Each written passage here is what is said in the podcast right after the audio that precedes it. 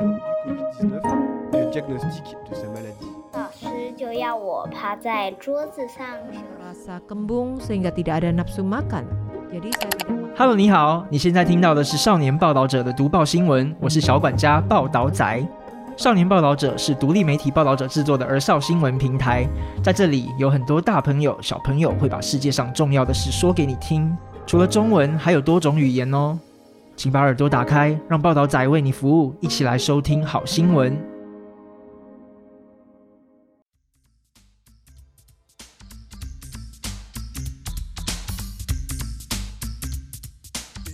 Sino ang nagmamahala ng edukasyon ng National Taiwan University?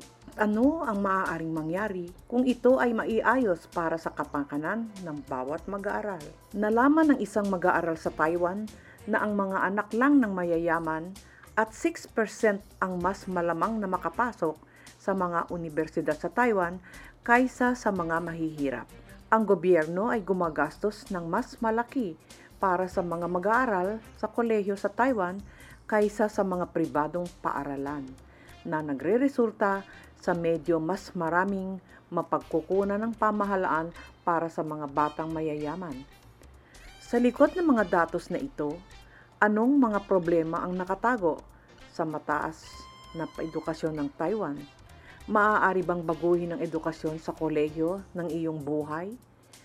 Or nililimitahan ba nito ang mga pagkakataong mabago ang iyong buhay? Hulaan mo, mataas ba o mababa ang kita ng iyong sambahayan? Sa kita na ito, ano ang posibilidad na makapasok ang iyong mga anak sa National Taiwan University? Ang dynamic chart na ito ay batay sa pananaliksik ni Professor Lin Mingren tungkol sa epekto ng kita ng sambahayan at mga asset sa edukasyon ng mga bata. Kasama niya ang estudyanteng si Shen Hui Xue ng Department of Economics, National Taiwan University. Nakuha nila ang impormasyon ng tax return mula sa Ministry of Finance Tax Information Center at ikinonekta sa data ng schooling. Sinusuri ang pagpapatala at kita ng sambahayan ng mga mag-aaral at ipinanganak noong 1993 hanggang 1995 lumalabas na ang mga bata mula sa mayayamang pamilya ay may mas malaking pagkakataon na makapasok sa National Taiwan University at iba pang mga nangungunang universidad sa Taiwan. Pagkatapos obserbahan ang data ng pananaliksik, apat na espesyal na fenomena ang maaaring masuri. Una, ang mga anak ng mayayaman ay anim na beses na mas malamang na makapasok sa Taiwan kaysa sa mahihirap. Sa data ng pananaliksik na ito, 51% ng mga mag-aaral ng, ng National Taiwan University ay nagmula sa nangungunang 20% ng mga pamilyang may pinakamataas na kita. Ibig sabihin, ang kita ng pamilya ay nasa ikawalumpu hanggang isang daang porsyento.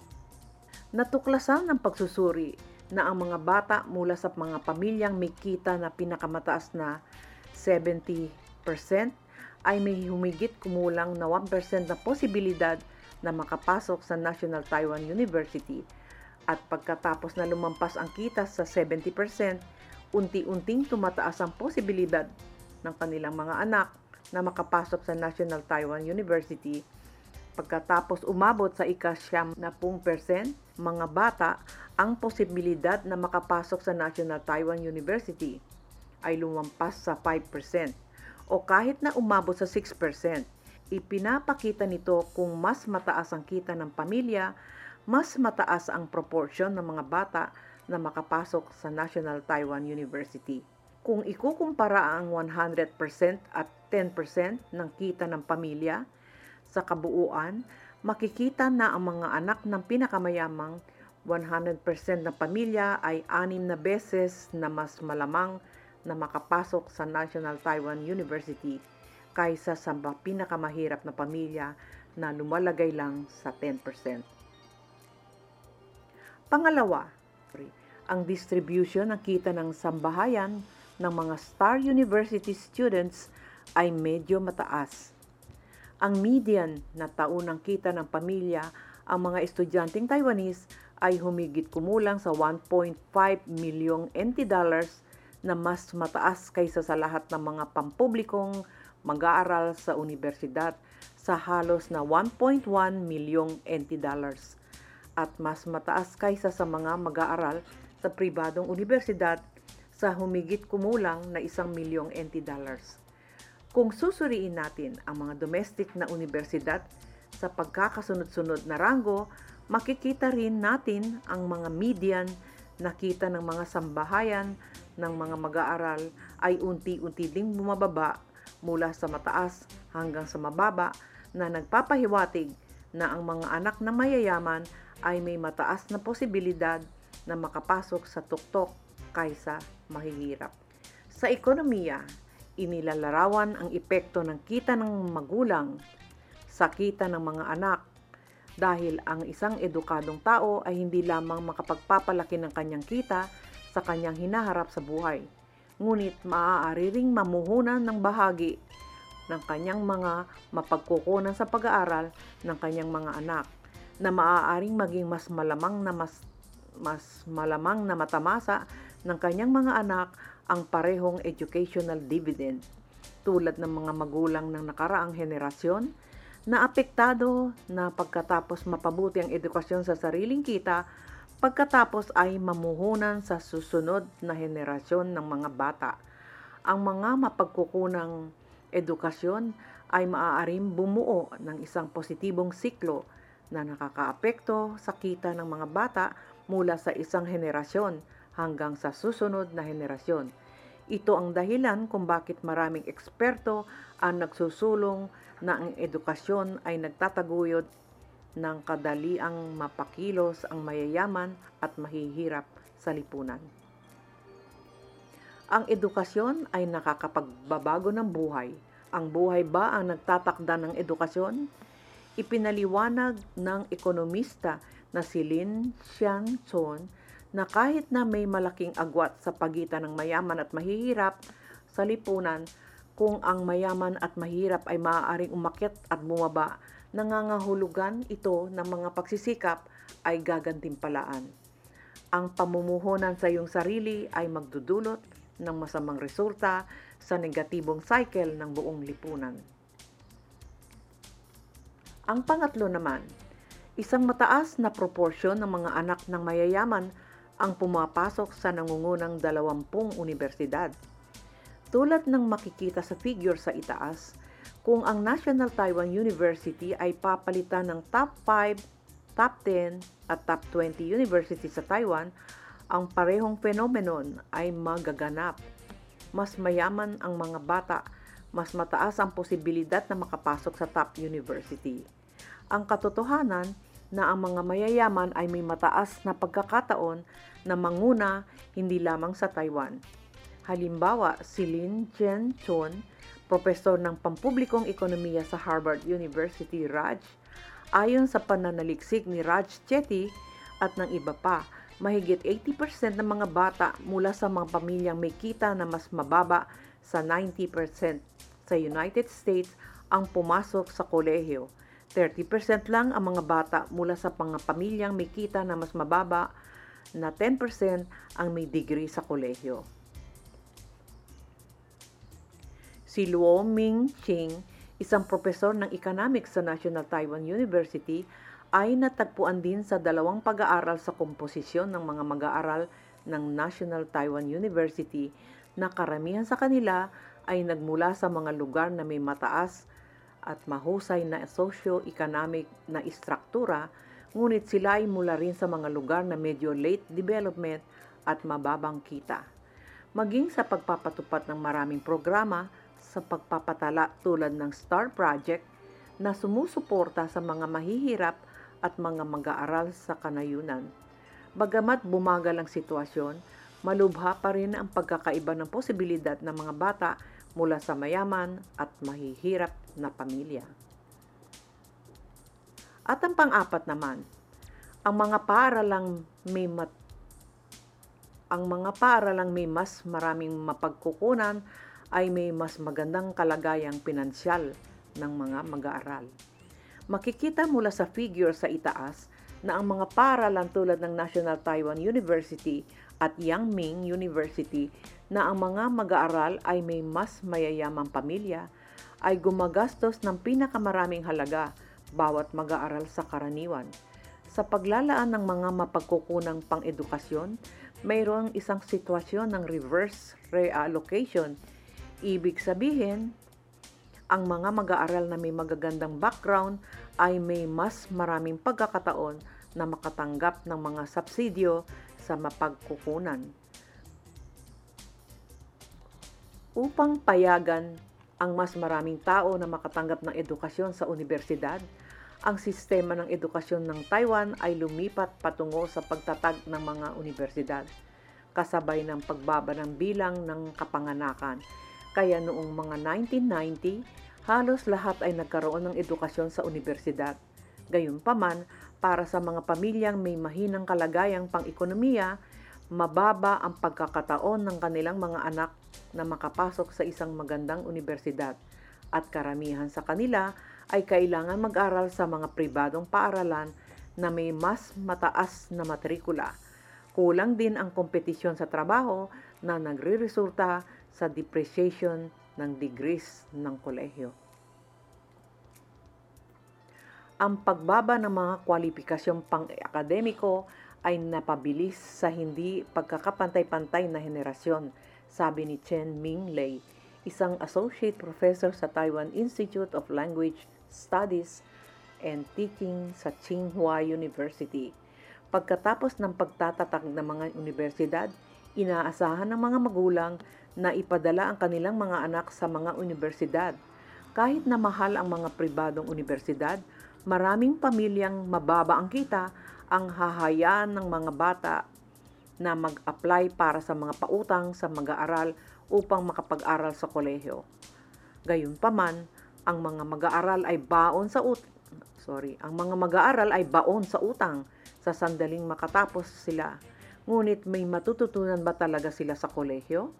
Marahil ay tama ang orihinal na direksyon ng patakaran, ngunit Nagdulot ito ng mga hindi inaasahang epekto at ang paglalaan ng mga mapagkukunan ng paaralan na ibinigay ng Ministry of Education ay hindi malulutas ang isyu ng pagkabilis at hindi pagkakapantay-pantay ng henerasyon.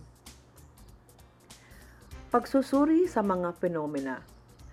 Ang sistema ng edukasyon, sorry, pagsusuri sa mga fenomena. Una, ang sistema ng edukasyon ay hindi makapagsusulong ng panglipunang pagkilos ng uri.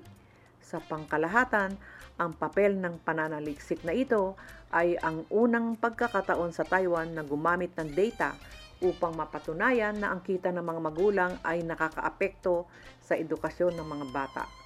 Ipinunto ni Lin Qian Shun na ang pananaliksik ay nagpapakita na may malinaw na datos na ang tinatawag na akademikong tagumpay ay maaapektuhan ng background ng pamilya. Sa makatuwid, kapag hinikayat ng pamahalaan o paaralan ang mga mag-aaral na may magandang marka sa pamamagitan ng sistema, ito ba ay talagang nagtataguyat ng kawalan ng katarungan?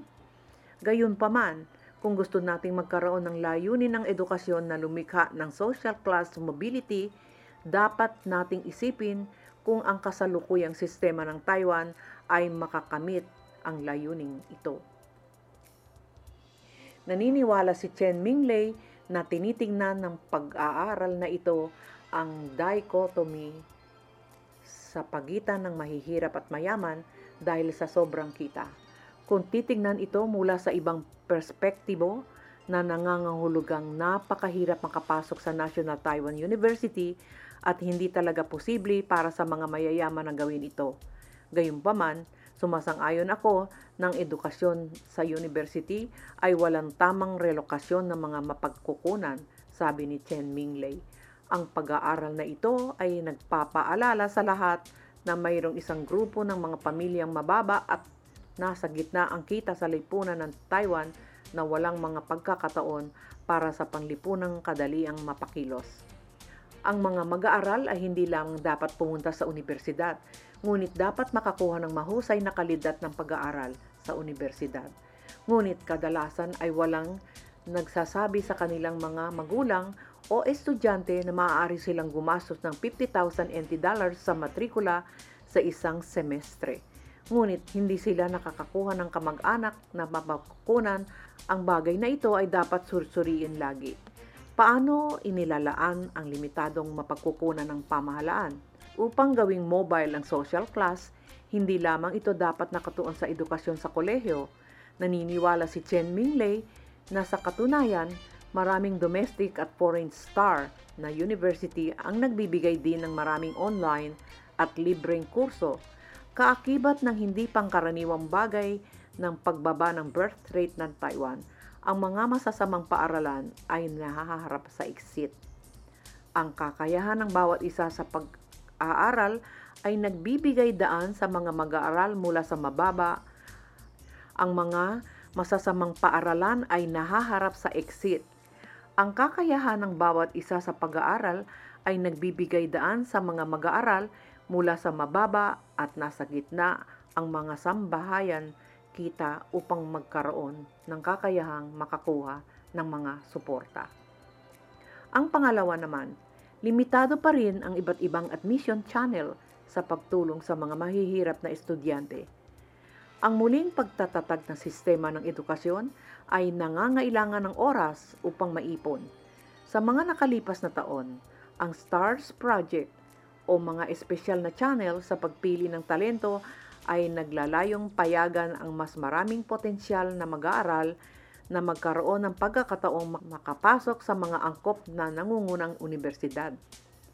Naniniwala si Chen Minglei na maaaring isipin ng mga tao na ang paraan ng pagpasok ay hindi sapat na magkakaiba ang kalagayan.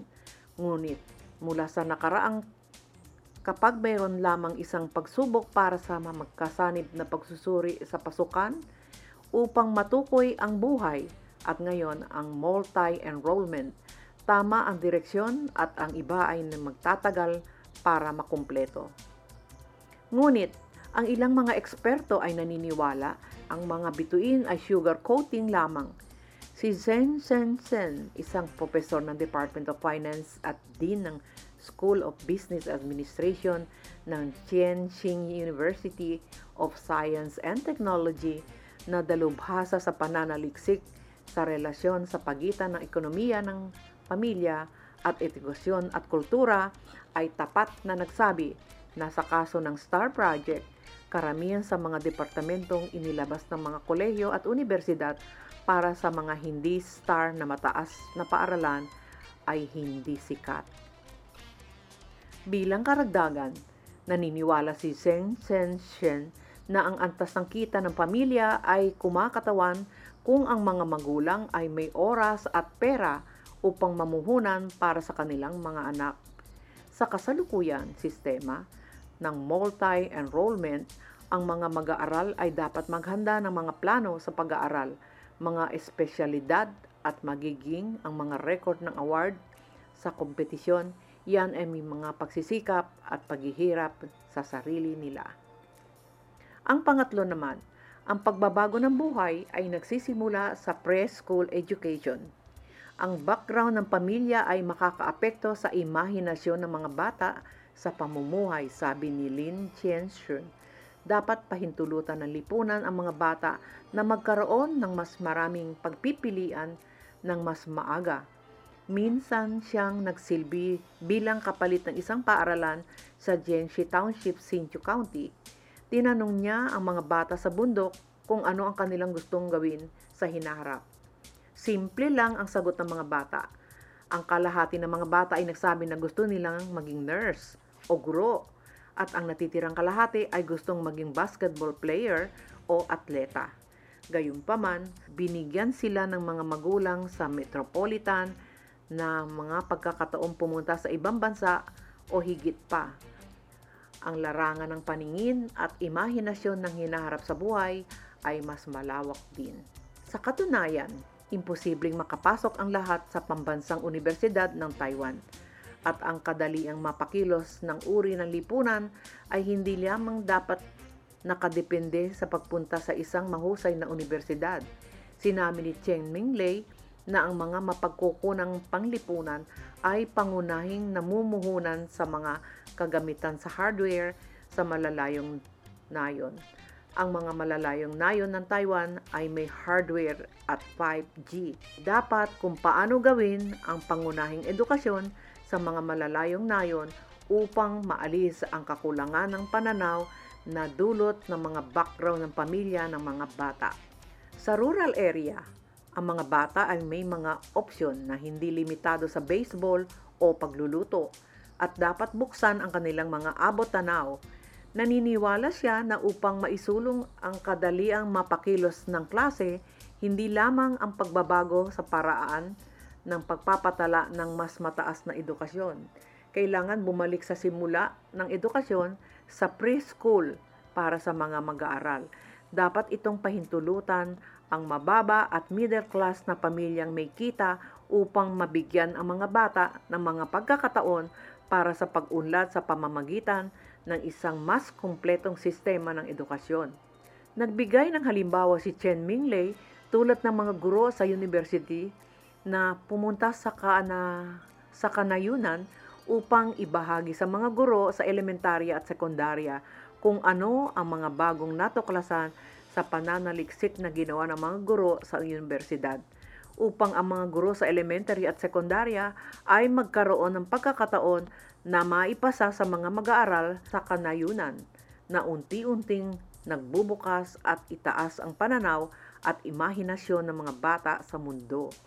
Bilang karagdagan, maaari mo ring isaalang-alang kung paano ang pag-improve sa pamamagitan ng mga guro sa kindergarten at elementarya.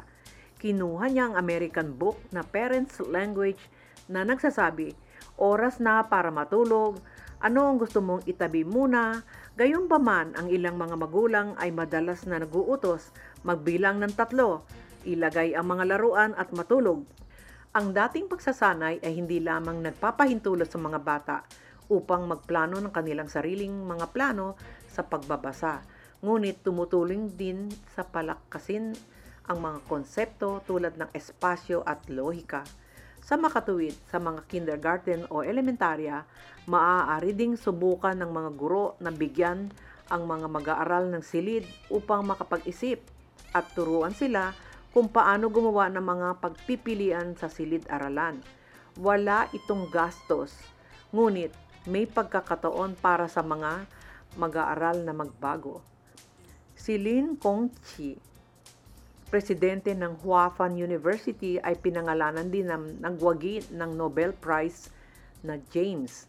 Itinuro ng pananaliksik ni Heckman or James Heckman na ang mas maagang pag-aaral ng bata ay namuhunan ng mas mahusay ang mga resulta at benepisyo. Ipinapakita ng pananaliksik ni Heckman na ang rate ng return on investment sa edukasyon ng pamilya ay nasa pagitan ng 0 at 3 taong gulang. Kung ang pamilya ay mamumuhunan ng 180 dollar, maaari silang makakuha ng 18 dollars bilang kapalit. Tatlo hanggang apat na taong gulang ay mamumuhunan ng, ng 180 dollar at makakakuha ng 7 dollars bilang kapalit. 180 dollar na kabayaran ang universidad ay nakakakuha ng 180 dollar na kabayaran din at ang mga nasa hustong gulang ay may negatibong return on investment. Iminungkahi din ni Lin Kongyi ang 1,000 araw na ter- teorya sa edukasyon upang ipaliwanag na ang pagpapasigla ang edad na tatlo ay napakahalaga. Halimbawa, ang pakikipag-usap sa mga bata o pagbabasa sa kanila ay lubhang nakakatulong. Bagamat hindi madaling baguhin ang likas na kapaligiran ng pamilya, naniniwala siya na ang gobyerno ay maaaring mamuhunan sa preschool na edukasyon nang hindi gumagastos ng napakalaking pera.